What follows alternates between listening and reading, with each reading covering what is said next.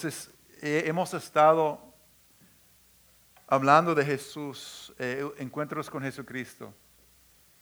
Hemos estado leyendo Mateo, Marcos, Lucas y estamos a punto de terminar Lucas en esta semana y vamos a entrar en el libro de Juan.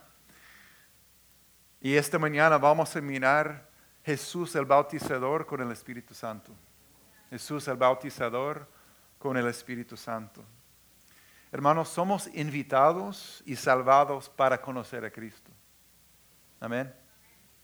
Fuimos creados para una relación verdadera y personal y sincera con Cristo. Pero también somos sus seguidores. La misión de esta iglesia es ser, queremos ser y hacer discípulos de Jesucristo.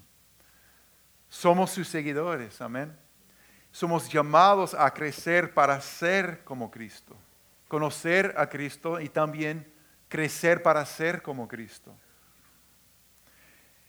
Jesús dijo, de hecho, en Lucas 6:40,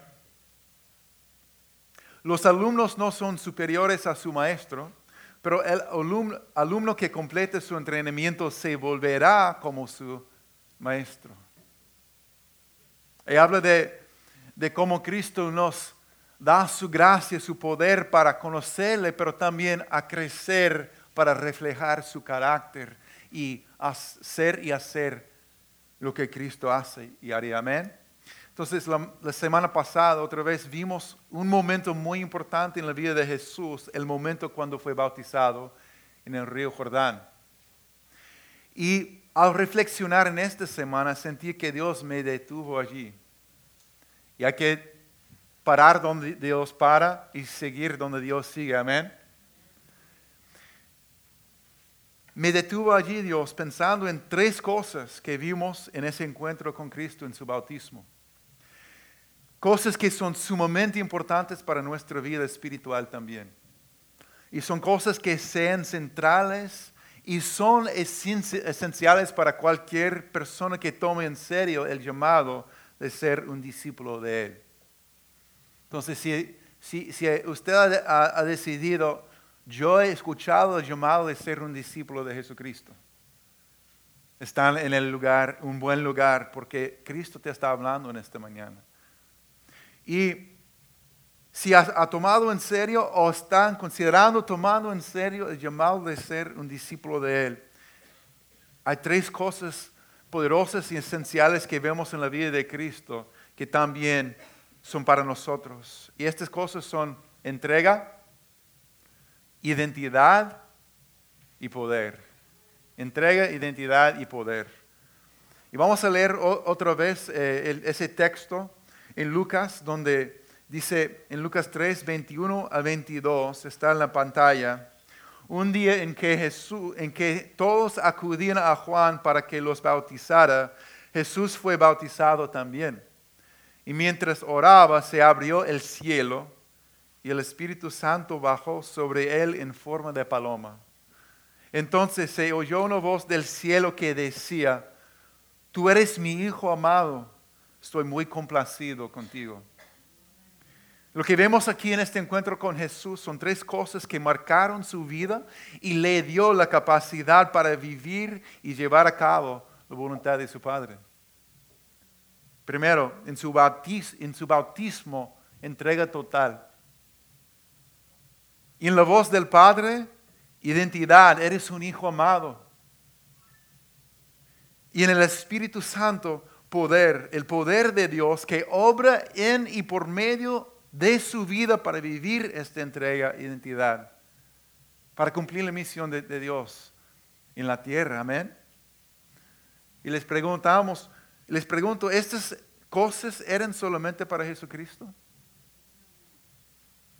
No. Buena respuesta. No, estas cosas son igualmente vitales, importantes para tu vida y para mi vida también. Amén. Y para cualquier persona que fuere un discípulo de Cristo. No importa tu trasfondo, no importa cuánto tiempo tiene en el Evangelio, o cuánto conocimiento bíblico, tenga, bíblico tengas, estas cosas son para todos cualquier persona que diga, yo he escuchado el llamado para ser un discípulo de Jesucristo. Entrega, identidad y poder. Amén. Entonces miremos por un momento entrega, identidad y poder más detenidamente. Entrega, primeramente entrega. Jesús fue bautizado. Eso es increíble. Saber que Jesús no se bautizó por sus pecados, porque nunca pecó, ¿verdad? Sino como un acto de obediencia, entrega a la voluntad del Padre. Sabía que el plan de Dios le llevaría a la muerte, a la cruz. Y estuvo dispuesto. Estaba poniendo su vida en manos del Padre, diciendo, yo sé que voy a terminar muerto en la tumba por, con los pecados del mundo. Y estoy dispuesto. Aquí estoy, Señor. Las aguas de bautismo representan una tumba. Uno muere a, a, su voluntad y vive para la voluntad de Dios. Y Cristo en su bautismo le decía al Padre como si fuera una oración sin palabras. Yo acepto el llamado de dar mi vida en rescate por muchos y me entrego a tu voluntad y a tu plan. Entrega total. Es poderoso. Entregues el camino. El camino de un discípulo realmente comienza cuando digas, tuyo soy, Señor. Cuando digas sí. A, decidir comenzar cada día diciéndole sí, Señor. Sí, Señor, tuyo soy. A ti me rindo. Te doy mi corazón, te doy mi vida. Y cuando comienza cuando uno quita sus manos del volante, Jesus take the wheel, y deje que Cristo maneje mi vida, amén. Cuando me quito del asiento del chofer de mi vida. Entonces el llamado de ser un cristiano no es tanto invitar a Cristo a vivir mi corazón, sino poner mi vida en manos de Dios pase lo que pase. Entonces la entrega o rendirte a Él es el inicio de la vida y aventura más emocionante, desafiante, eh, poderosa que uno se puede imaginar. Dios está lleno de sorpresas, amén. ¿Cuántos se imaginaban que iban a estar aquí hace 20 años, 10 años? No sabemos lo que Dios va a hacer, pero confiamos que Él sabe mucho más que nosotros, amén, que Él ve todo, que su camino es, lo mejor. Que si, cuando yo he visto una y otra vez, una y otra vez, cualquier persona, el cristiano que por fin puede decirle a Dios, Señor, tú yo soy, yo estoy cansado de mantener el control de mi vida, me entrego a ti. En ese momento es cuando comienza el plan de Dios se comienza a realizar en su vida y encuentren una vida emocionante, llena de sorpresas, la mano de Dios, cosas que no esperaban. Y, en vez de ese estrés y esa preocupación, viene una paz. En medio de la misma situación, el mismo desafío, uno, sabe, mi, mi, vida está en manos de Dios. Y nada puede quitar la paz y el gozo que tengo porque tuyo soy, Señor. Amén. ¿Has llegado a un momento, hermano, amigo, cuando Dios, con Dios, cuando le hayas dicho, tuyo soy, Señor? A ti me rindo, amén. A ti me rindo. Es, es, es, es raro venir una y otra vez a los cultos y, cantar cosas como Señor, a ti me rindo, a ti me rindo, cuando el corazón está diciendo, pero no he podido rendir el control.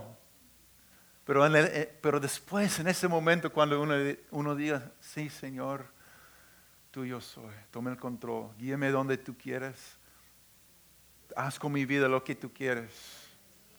Viene una paz sobrenatural, inexplicable. Amén. Entonces, yo recuerdo en mi momento, yo, yo estaba en un sótano en, en, San Salvador, El Salvador, cuando yo, yo me puse de rodillas y escuché y sentí que Dios me estaba llamando a servirle y, y, me dio la gracia de responder en un sótano en, en El Salvador. Y, algo cambió dentro de mí en ese día, porque cuando regresé no fue pura emoción. Yo, Dios plantó algo en mi corazón que nunca me ha dejado, que me ha seguido, que me ha impulsado. Y tú también, en tu caso, ¿cómo fue? ¿Fue como el hijo pródigo? ¿Estabas cansado de, de, de, de la vida donde terminó porque no, no resultaba nada bien? ¿O fue un proceso largo y lento como para muchos de nosotros es? Poco a poco entregando partes de tu vida a Dios y a sus propósitos, que realmente de hecho es un acto diario, ¿verdad? Rendirnos, decir, Dios, te, doy mi vida otra vez. Comencemos todos los días diciendo, Señor, tú yo soy. Guía mi vida, toma el control de mi vida, mis decisiones, mis relaciones. Toca todas las áreas de nuestra vida, todas las áreas. No hay nada que Cristo no quiere tocar y, y, y manejar y guiar y bendecir en nuestras vidas. Relaciones, finanzas, familia, todo. Mi, vida en todo sentido, mi vida sexual, mi vida eh, de recreación, de trabajo, del ministerio. Todo le pertenece, amén. Entonces la entrega toca todas las áreas. Más tarde, em, o sea, el apóstol Pablo escribió después de, ser cambiados por Cristo, escribió lo siguiente en 1 Corintios 6, 19 a 20. ¿Acaso no saben que su cuerpo es templo del Espíritu Santo? quien está en ustedes y al que han recibido de parte de Dios, ustedes no son sus propios dueños, fueron comprados por un precio. Hemos sido comprados. ¿Te has entregado a Cristo? ¿Has respondido ese llamado de, de ser suyo? ¿Le has dicho sinceramente, te pertenezco, Señor? Escojo tu camino. Eso es entrega, es el inicio, todo comienza allí. Si has estado frustrado con tu caminar con Dios, hoy puede ser un día cuando digas, Señor, estoy cansado y frustrado porque no he podido entregarme a ti, pero hoy yo quiero darte todo. Amén. Número dos, identidad. Vienen conmigo, identidad. Con Cristo se oyó una voz del cielo que decía, tú eres mi hijo amado, estoy muy complacido contigo. Precioso momento. Tú eres es una declaración de identidad. Tú eres, es una declaración de identidad. Si le pregunta a cualquier persona, ¿quién eres? ¿Quién eres realmente? Podrían responder de varias maneras. Yo soy un hombre, yo soy una mujer. Soy de tal país, yo soy de, cierta raza o trasfondo, yo soy de cierta profesión, si es que tu trabajo te define. Pero ¿quién eres realmente? Si quitas mis brazos y mis piernas, yo soy Ricardo todavía. ¿Sí? Yo creo que sí.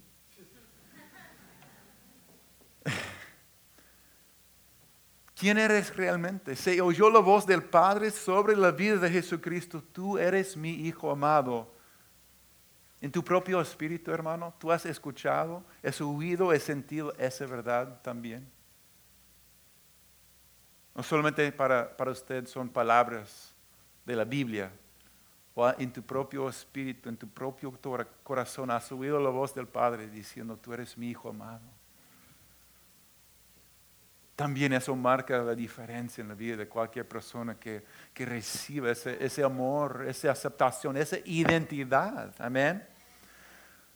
¿Has conocido y aceptado quién eres? Según lo que dice en Romanos 8, 16 y 17. Dice que el Espíritu mismo le asegura a nuestro Espíritu que somos hijos de Dios. Y, si somos hijos, somos herederos, herederos de Dios y coherederos con Cristo. Pues si ahora sufrimos con Él, también tendremos parte con Él en su gloria. El Espíritu mismo la asegura a nuestro espíritu que somos hijos de Dios. Pero la pregunta es, ¿cuál voz te define? ¿Cuál voz más escuchas? Porque dice que el Espíritu de Dios está diciéndonos a nuestro corazón quiénes somos. Amén.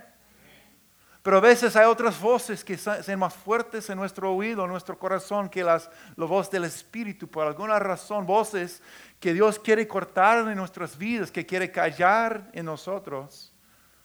La voz del padrastro, la voz de un jefe, la voz de una relación antes, la voz de la culpabilidad o de la vergüenza, la voz del pasado. Amén. Que Dios, Cristo quiere cortar y callar voces que sean, que tomen el lugar del voz del Espíritu, que quieren decirnos, decirnos quiénes somos. Amén. La voz de las malas noticias de la televisión. A veces tenemos que apagar y callar para escuchar la voz de Dios diciéndonos quiénes somos en Cristo. Amén. No somos definidos por que tenemos o, las habilidades que el mundo dice que tengamos, cuánto dinero tenemos, de dónde venimos, nada de eso. Somos definidos, nuestra identidad se encuentra en quién? En Cristo. Todo el mundo busca su identidad en algo. Todo, todos. La Biblia afirma que nuestra verdadera identidad se encuentra en Cristo. Mire lo que dice Gálatas 3, 26 a 29 hablando de los creyentes en Cristo, dice, todos ustedes son hijos de Dios mediante la fe en Cristo Jesús. Esa es una identidad, amén. La mejor. Porque todos los que han sido bautizados en Cristo se han revestido de Cristo. Me gusta tu ropa nueva, hermano. Te queda bien. Ya no hay judío, ni griego, esclavo, ni libre, hombre, ni mujer, sino que todos ustedes son uno solo en Cristo Jesús. Y si ustedes pertenecen a Cristo, son la descendencia de Abraham y herederos según la promesa. Somos ciudadanos de dónde? Del cielo. Amén. Tu identidad y mi identidad se encuentra en Cristo. Mi ciudadanía se encuentra en el cielo porque por su sangre nos ha abierto las puertas del cielo y nos ha, invitado a pertenecer a Él y ser de Él, es nuestra identidad. Como Cristo y con Cristo tenemos que saber quiénes somos. Amén. Si el enemigo atacaba a Cristo en el desierto diciendo, si realmente eres hijo de Dios, ¿cuánto más? También va a atacar a nuestra identidad todos los días. Tenemos que saber es la única manera que Cristo podía enfrentar toda la hostilidad y incredulidad de tantas personas y vencer todo. Y tú también. Es igual para nosotros. ¿Quién eres? ¿Quién eres? Me toca seguir. ya están pensando. Identidad. Si no conoces tu identidad espiritual es tiempo. Amén. Es tiempo. Para que sepan, es una, promoción para libertad en Cristo, que espero que todos experimenten eh, la clase y la libertad en sí. Eh, pasamos el fundamento, el fundamento de la liberación y la libertad que Cristo quiere dar a todos, es saber quién es Él y quiénes somos en Cristo. Amén. Establecer nuestra identidad. Bien. La tercera cosa, entrega, identidad y poder poder. Cristo tenía, um, Cristo se entregó, Cristo también recibió esa aprobación y declaración de su identidad y el favor del Padre como hijo amado, pero también dice que el Espíritu Santo bajó sobre él en forma de paloma. El Espíritu Santo bajó sobre su vida. Y luego vemos en Lucas 4.1, Jesús lleno del Espíritu Santo volvió del Jordán y fue llevado por el Espíritu al desierto. Y después de enfrentar y vencer las tentaciones y ataques por 40 días, Jesús regresó a Galilea en el poder del Espíritu. Jesús llevó a cabo su misión y ministerio por el poder del Espíritu. De hecho, no fue hasta vino sobre Cristo el Espíritu Santo que comenzó a ministrar con poder. Y luego no fue hasta el Espíritu Santo fue derramado sobre sus discípulos que ellos comenzaron a vivir y ministrar también con poder. Es igual para nosotros, amén. Si eres creyente en Cristo, el Espíritu Santo ha estado contigo. De hecho, desde antes que vinieras a Cristo, estaba atrayéndote a Dios. Y cuando recibiste a Cristo como Salvador, naciste de nuevo y el Espíritu Santo te vino y habita en ti. Dice que nosotros somos templo del Espíritu Santo, la habitación. Eso es increíble. Eso también nos define, nos da una identidad muy especial. No, somos cualquier que, que, pueda usar el templo para lo que sea. No, el templo pertenece a Dios, es el templo de, del Espíritu Santo de Dios. Amén. Eso es un lugar especial que Dios ha redimido. Tal, tan grande es el poder de la cruz que nos ha hecho dignos y listos para ser templo de su Espíritu. Eso es poderoso, amén. Pero cuando recibiste a Cristo, el Espíritu entra en ti. Y el Espíritu Santo que vive en ti también quiere venir sobre ti y quiere llenarte para empoderarte para llevar a cabo el propósito de Dios para tu vida. Eso es lo que la Biblia nos enseña una y otra vez. Piensa en esto, el Espíritu de Dios da a todo hijo de Dios el poder para ser como Cristo y para hacer lo que Jesús hizo y lo que Jesús haría. Eso es mucho a pensar, voy a repetir, porque es muy profundo e importante para nosotros. El Espíritu de Dios da a todo hijo de Dios el poder para ser como Cristo y para hacer lo que Jesús hizo y lo que Jesús haría ahora. ¿Cuántos saben que Dios tiene más para nosotros? Amén.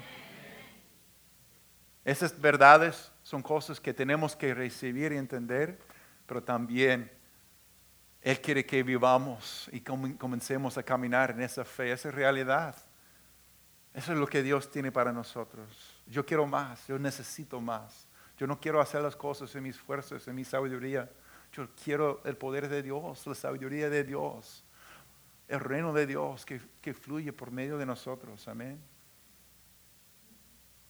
A veces hemos pensado que como Dios tiene sus favoritos y después tiene sus ungidos y, tiene, y después el resto de nosotros aquí abajo. ¿Cuántos saben que es una mentira? La promesa es que yo derramaré mi espíritu sobre todo género humano. Tus hijos y tus hijas van a profetizar los ancianos van a tener sueños, los jóvenes van a ver visiones sobre hombres y mujeres. Voy a derramar mi espíritu en los últimos días. Si, si, se fijan e, en esas palabras, es evidente que Dios se repite una y otra vez tratando de ah, dar a conocer que es para todos. Amén. Hombres, mujeres, personas de todo trasfondo, todo creyente en Cristo son candidatos para poder recibir el derramamiento del Espíritu Santo en su vida. Yo, ah, para yo quería compartir unos testimonios porque hay tantas cosas que hace el Espíritu Santo en la vida de los creyentes que a veces uno ni siquiera recuerda. Pero eh, yo recuerdo mi hija mayor que tenía unos 10 años de edad y yo estaba me, invitó a, invitaron a, enseñar la palabra en una iglesia que no había visitado, solamente conocía el, el pastor y preparaba un mensaje, pero sentía que hacía falta algo, no, no, no tenía esa confirmación, ¿qué, ¿qué, es lo que le hace falta, y estaba orando, pensando, y mi hija de 10 años está mirándome y, y platicando, y le digo, ¿puedes orar por mí? A veces mis hijos quieren platicar conmigo cuando estoy tratando de concentrarme. Entonces lo, que hago es, les pido a orar conmigo para ayudarme a mí y a ellos también. Es, una mejor manera para enfocarnos todos, ¿verdad? En, vez de cerrar la puerta y ah, déjame en paz. Entonces le pido oración. Mi hija, estoy preparando para predicar y me siento un poquito incierto sobre este mensaje. ¿Puedes orar por mí? Ella me dio, comenzó, ella comenzó a orar y salió una una imagen de, la Biblia sobre Moisés y, algo que hizo que nunca había pensado sobre este mensaje. Y, despertó en mi espíritu algo y me di cuenta, wow, eso es de Dios. Fue una palabra de Dios que salió de su boca para mí. Y yo puse ese ejemplo eh, como eh, eh, en el lugar central del mensaje y cuando le, le prediqué, yo comencé con esto y me di cuenta que fue, la fue una palabra directamente de Dios para mí, para esas personas. Eso fue como resultado de la profundidad de la teología que tenía mi hija de 10 años. No, no fue así. No fue el Espíritu Santo hablando a través de ella. Simplemente porque ella es hija de Dios. Yo recuerdo cuando yo tenía unos 10 años de edad, eh, estamos en el parqueo del supermercado donde traba- trabajaba mi papá, sentado, fuimos de compras y salimos y, estamos sentados en el carro. Y mi mamá se fija, eh, recuerdo cuando teníamos es, eh, payphones, esos teléfonos donde metes la moneda, eso es de la historia, Eh, antes de los celulares y todo eso. Y ella se fijó en un hombre usando el teléfono allí eh, frente al mercado, el supermercado. Y ella estaba muy inquieta, sentía algo en su, en su espíritu, una inquietud fuerte. Y decía, bueno, siento orar por ese hombre, no, no nos podemos ir. Y, y oró, pero no, todavía tenía esa inquietud. Y yo estaba sentado allí, no era tan espiritual como mi hija. Decía, mami, vamos para la casa, estoy cansado, vamos. Pero no quería salir, no, ella no podía. Y se fijaba en ese hombre y, oraba y, dijo, yo siento que tengo que hablar con ese hombre. Siento que tengo que hablar con ese hombre. Y salió del carro y se acercó a él y pasaba un rato con él. Y yo, yo- creo que, eh, re- recuerdo que oró con él y regresó y se sentó y me dijo, ¿sabe qué? Ese hombre iba a su- suicidarse hoy. Estaba haciendo una llamada para decirle a alguien que, que vo- voy a matarme y, no me van a ver más. Y cuando hablé con él y oramos, cambió su, su idea y tomó otra decisión. Porque, ¿cómo sucede esas cosas? Es el Espíritu Santo que habita en todos los creyentes. Mi mamá era ama de casa, es una maestra, no es pastora evangelista, es una maestra, es una, una- una hija de Dios que asiste aquí y, y enseña en la escuela y ha pasado por desafíos como todos nosotros, pero salvó una vida porque el Espíritu Santo está activo en su, en su pueblo. Otra, una, una discípula, una, una joven que ha estado cerca de nosotros. eh, yo recuerdo que reconocía el- un don de dir- dirigir alabanzas en su vida, tocaba el bajo. Pero eh, ella me decía, nunca voy a dirigir las alabanzas, nunca voy a subir porque supuestamente era tímida. Fue pura mentira. Pero bueno, pasaban los meses y sí, comenzó a dirigir las alabanzas, una joven, flaquita y chiquita, pero amaba al Señor mucho. Y en camino a una iglesia donde iba con los jóvenes, yo iba a predicar y ella iba a dirigir las alabanzas. Y me, dice, nos dice a todos, yo siento en mi corazón que Dios quiere sanar personas durante las alabanzas. Ok, yo lo pienso y, le digo, perfecto, entonces cuando estás dirigiendo las alabanzas, estés atenta y después cuando siente en tu corazón es el momento para decirle a la gente, Dios quiere sanar, solamente decirle, siento en mi corazón, Dios quiere sanar y vamos a orar por eso. Bien, ¿ok? Entonces e- ella está dirigiendo las alabanzas y comenzamos una ad- adoración y después parece que ella sentía, fue el momento, porque el Espíritu Santo le decía y comienza, esa supuestamente tímida joven, comienza a declarar lo que Dios había puesto en su corazón y llamar a la gente a pasar al altar para recibir eh, sana- sanación. Y en una pequeña iglesia pasaron unos 20 personas que se pusieron de rodillas y ella comienza a poner manos sobre varias personas y varias personas se sanaron. esta noche. ¿Cómo sucede estas cosas? El Espíritu de Dios que habita en su pueblo, que habita en las jóvenes, que habita en, las, en los niños, que habita en las mujeres, que habita en los hombres de Dios, en, los, en cualquier creyente que esté abierto y dispuesto a recibir y moverse con el Espíritu de Dios. Amén. En los últimos días derramaré mi espíritu sobre todo género humano. Amén. Poder. Es muy evidente a lo largo de la Biblia que Cristo quiere que su espíritu esté presente y activo en la vida de sus seguidores. Quiere que cada creyente en Él esté abierto y receptivo al Espíritu Santo. Es un regalo precioso de Dios. Amén. Fíjense en el siguiente encuentro con Cristo, en Juan 21, 19 a 22. 21, 20 o 21. Ah, Juan 20, comenzando en versículo 19. Entonces Cristo había muerto y luego resucitó, pero la mayoría de, los discípulos no lo habían visto todavía, entonces están escondidos con miedo. Al atardecer los discípulos estaban reunidos con las puertas bien cerradas porque tenían miedo de los líderes judíos.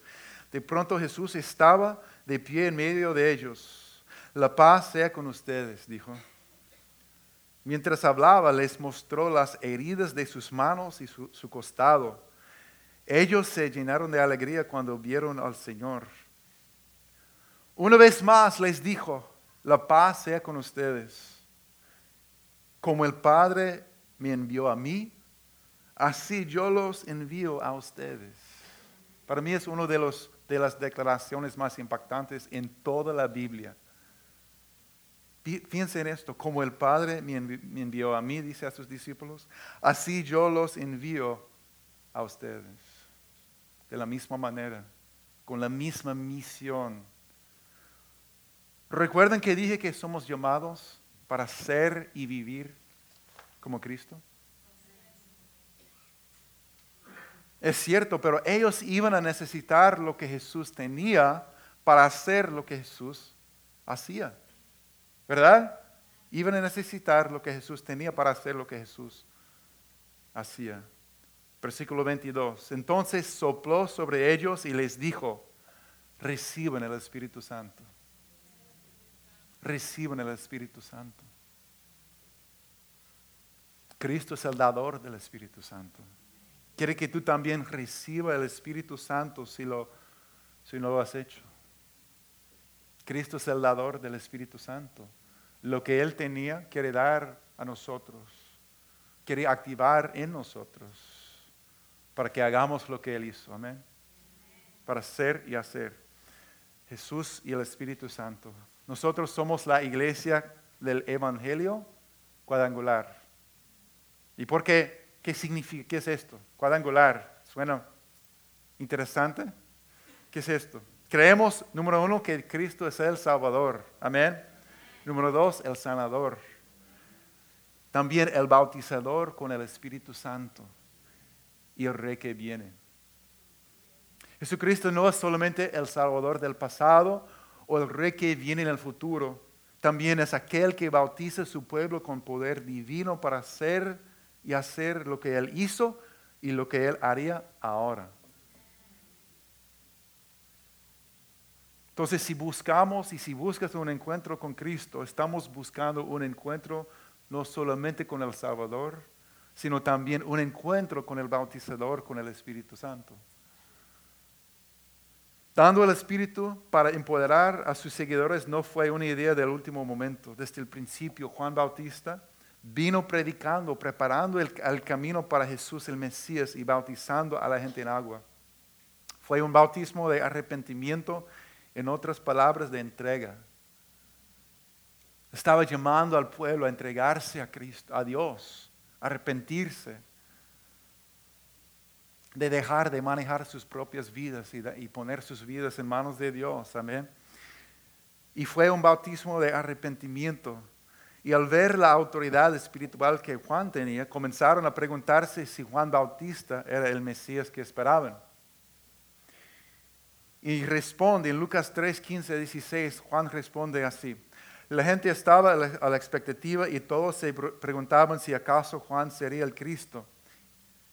Yo los bautizo a ustedes en agua, les respondió Juan a todos, pero está por llegar uno más poderoso que yo, a quien ni siquiera merezco desatarle la correa de sus sandalias. Él los bautizará con el Espíritu Santo y con fuego. Él los bautizará con el Espíritu Santo y con fuego. Bautizar no era una palabra religiosa o de la iglesia, fue una palabra que quería decir sumergir o estar inmerso. Cualquier cosa que, que pones por debajo del agua está bautizo, está inmerso, está sumergido. Entonces, significa bautizado en el Espíritu Santo, es realmente, literalmente, sumergido en Dios. Dios quiere sumergirte en Dios mismo, en su Espíritu. Amén.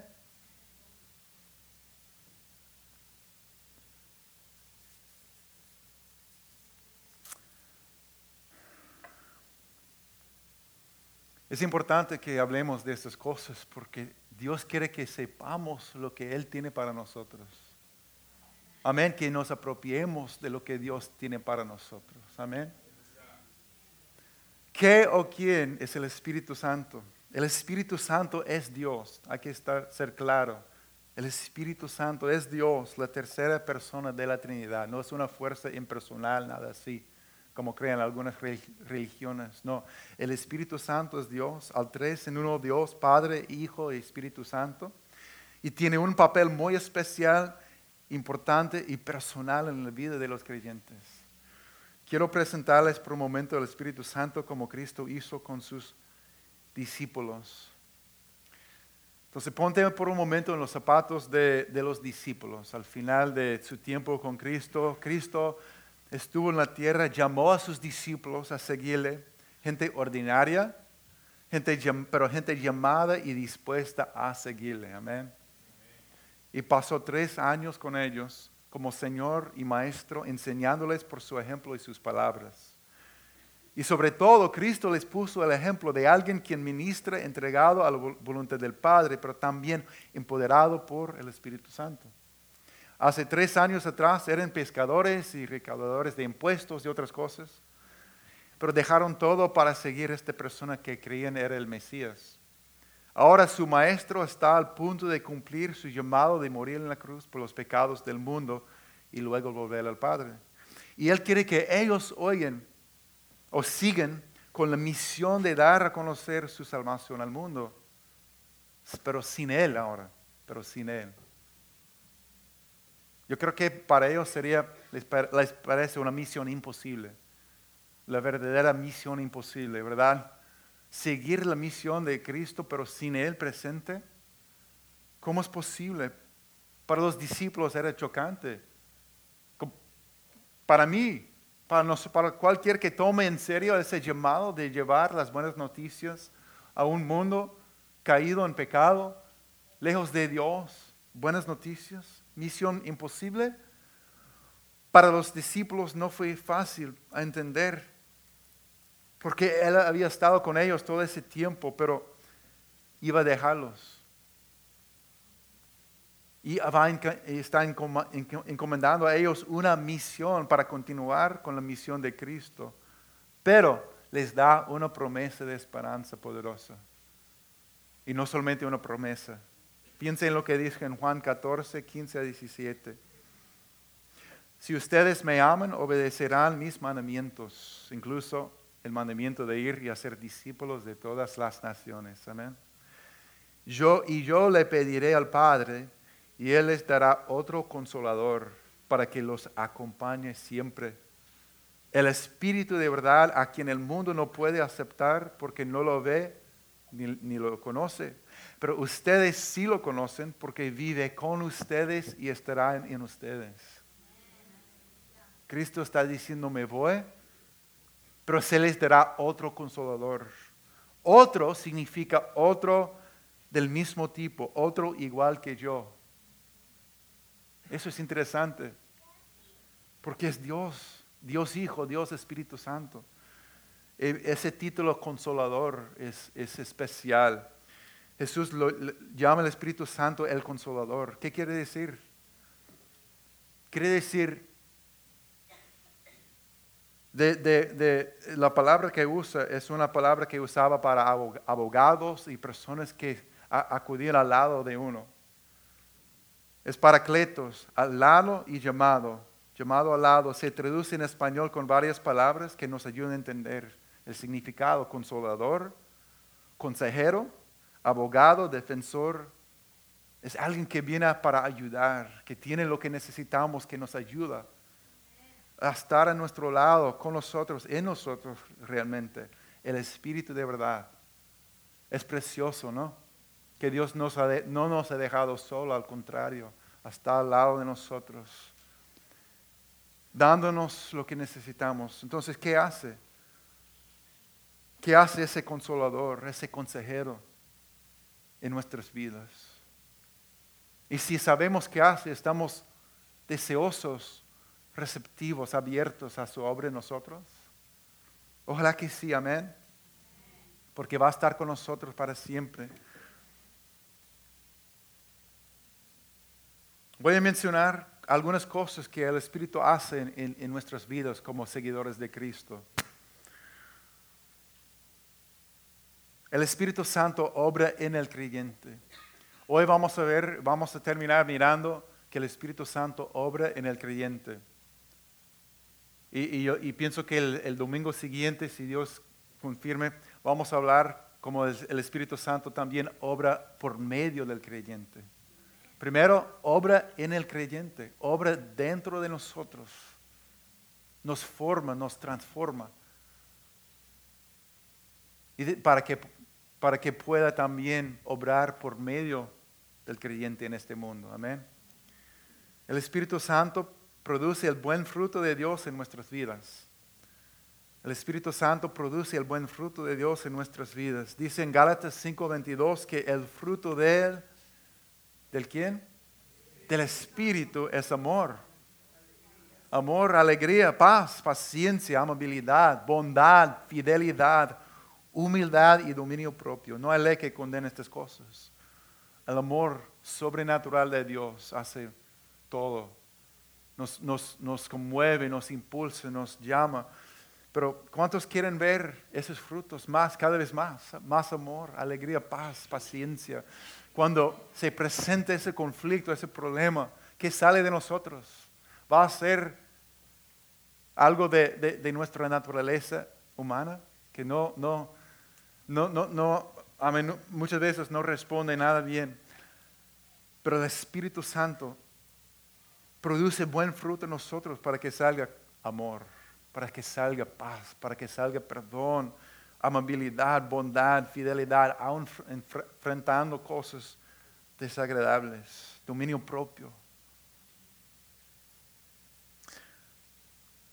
Otra cosa, el Espíritu Santo nos da el poder para decir no al pecado y sí a Dios. El Espíritu Santo nos da el poder para decir no al pecado y sí a Dios. En Gálatas 5:16 dice, así que les digo, viven por el Espíritu y no seguirán los deseos de la naturaleza pecaminosa. Gloria a Dios. Hay alguien que está a nuestro lado. ¿Cuántos saben que usted o en, tu juventud, tu niñez, tu- en cualquier momento de tu vida, si, si tuviera una persona con mucha sabiduría y amor a tu lado, hubiera tomado muchas decisiones muchas mejores? ¿Sí o no?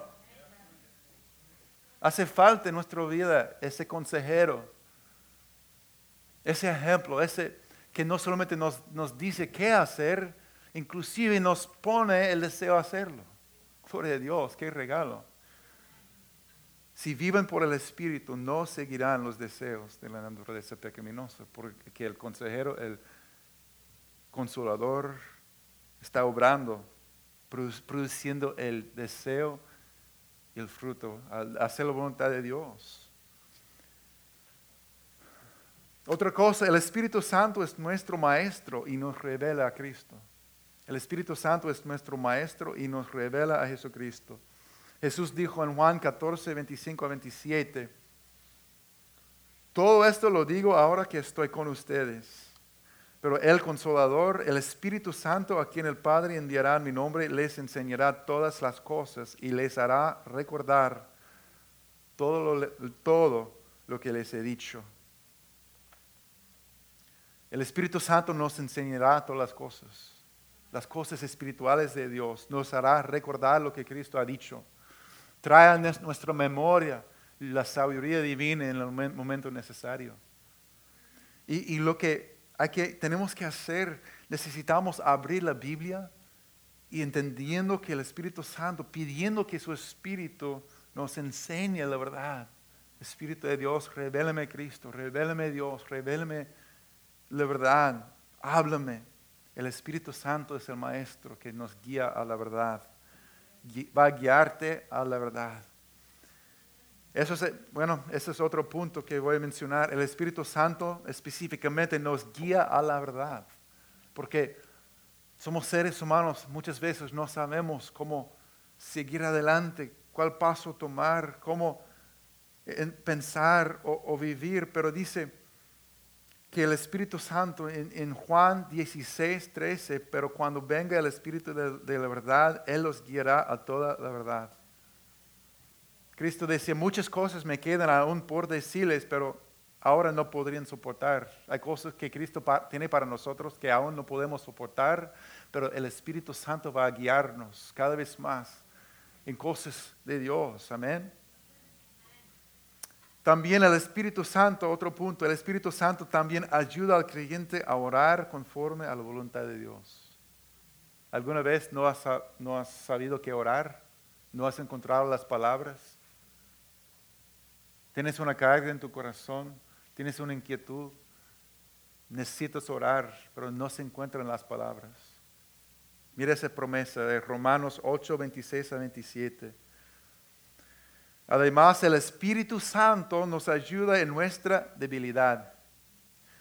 Por ejemplo, nosotros no sabemos qué quiere Dios que le pidamos en oración, pero el Espíritu Santo ora por nosotros con gemidos que no pueden expresarse con palabras. Y el Padre, quien conoce cada corazón, sabe lo que el Espíritu dice, porque el Espíritu intercede por nosotros los creyentes en armonía con la voluntad de Dios. Precioso, amén. Está bien. Cuando nada más tienes lágrimas, que sea en la expresión de oración, el Espíritu Santo toma las lágrimas y convierte esas oraciones en una intercesión que alinea perfectamente con la voluntad de Dios Padre. Amén. Cuando hablamos, oramos en ese lenguaje de oración que el Espíritu nos da.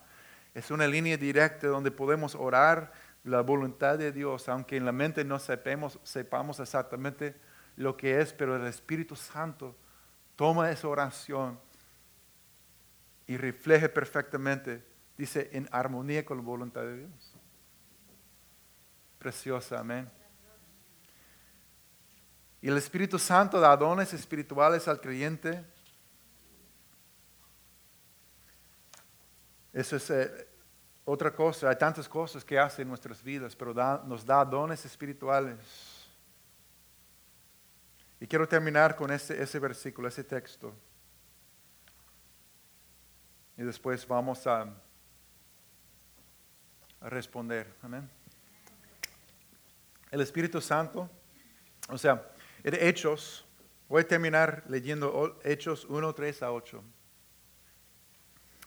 Entonces Cristo después de padecer la muerte, se les presentó dándoles muchas pruebas convincentes de que estaba vivo. Durante 40 días se les apareció y les habló acerca del reino de Dios una vez mientras comía con ellos les ordenó, no se alejen de Jerusalén, sino esperen la promesa del Padre.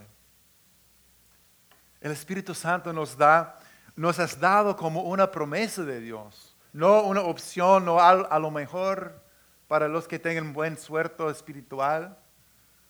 No, es una promesa del Padre, una promesa de Dios fiel. Amén. Jesús dijo, Pues si ustedes, aun siendo malos, saben dar buenas cosas a sus hijos, ¿cuánto más el Padre Celestial dará al Espíritu Santo a quienes se lo pidan?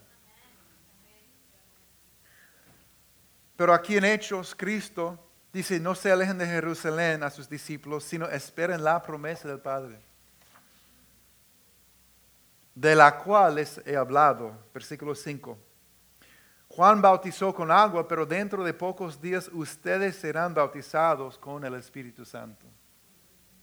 Bautizos, como la gente están inmersos o sumergidos en agua, Jesús, el bautizador con el Espíritu Santo, quiere sumergirte en Dios.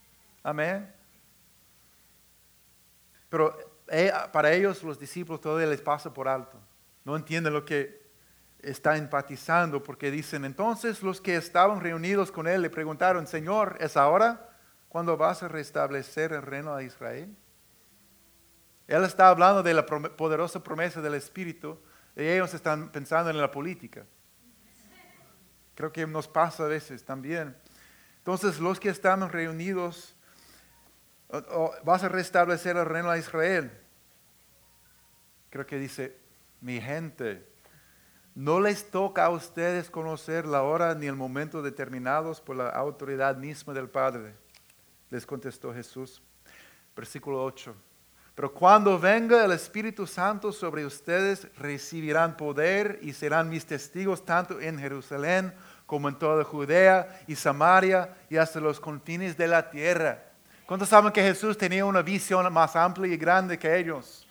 Están esperando que su, su ciudad, su reino de Israel esté restablecido. Y Cristo dice, no, tengo mucho más para ustedes. Van a recibir el poder de mi espíritu para ser testigos aquí y mucho más allá.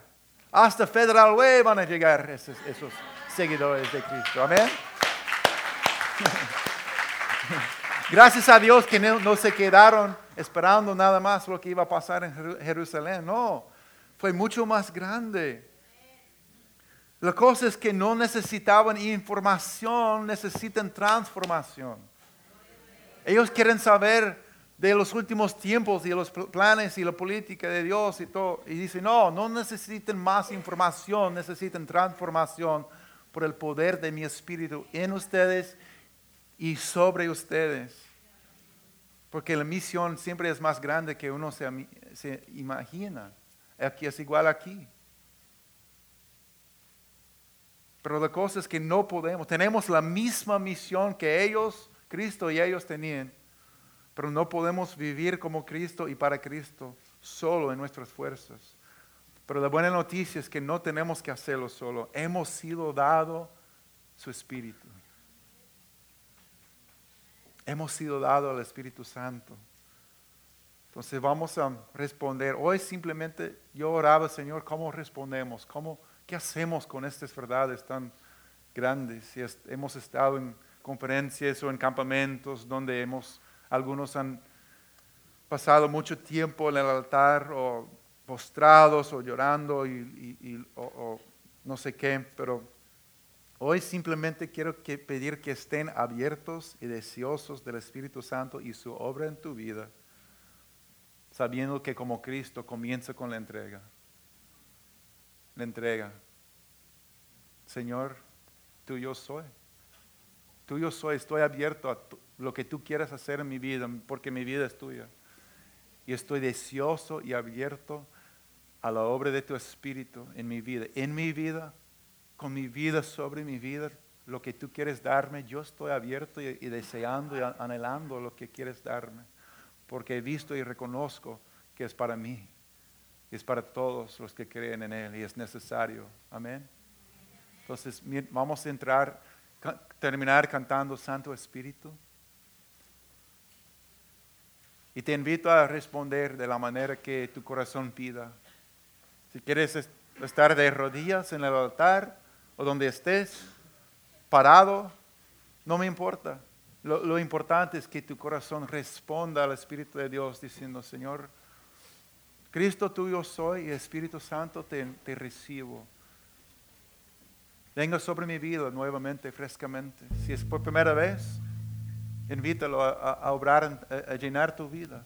Si, es, si has recibido muchas experiencias con el Espíritu, pide una llenura fresca al cantar juntos. Amén. Y si realmente quiere recibir oración, también puedes pasar y tenemos aquí personas en la primera fila y tal vez otros del equipo de oración, si es necesario, pueden orar con uno también. Porque a veces el Espíritu ministra nuestras vidas cuando otros oran con nosotros, a veces no. Entonces responde como el Dios pide en tu corazón. Amén. Gracias, Señor. Estemos de pie o como usted quiera estar.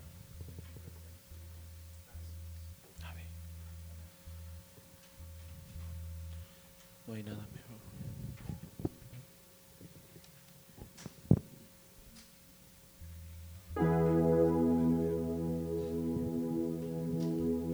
Si esa actitud de entrega realmente está en tu corazón frente a Cristo, te invito a levantar tus manos en diciendo, yo me rindo.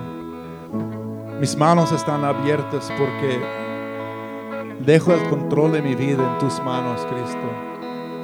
Tuyo soy. Todas las áreas de mi vida te pertenecen, Jesús, porque me has comprado a precio de sangre, pasado, presente y futuro. Dejo en tus manos, mi amor.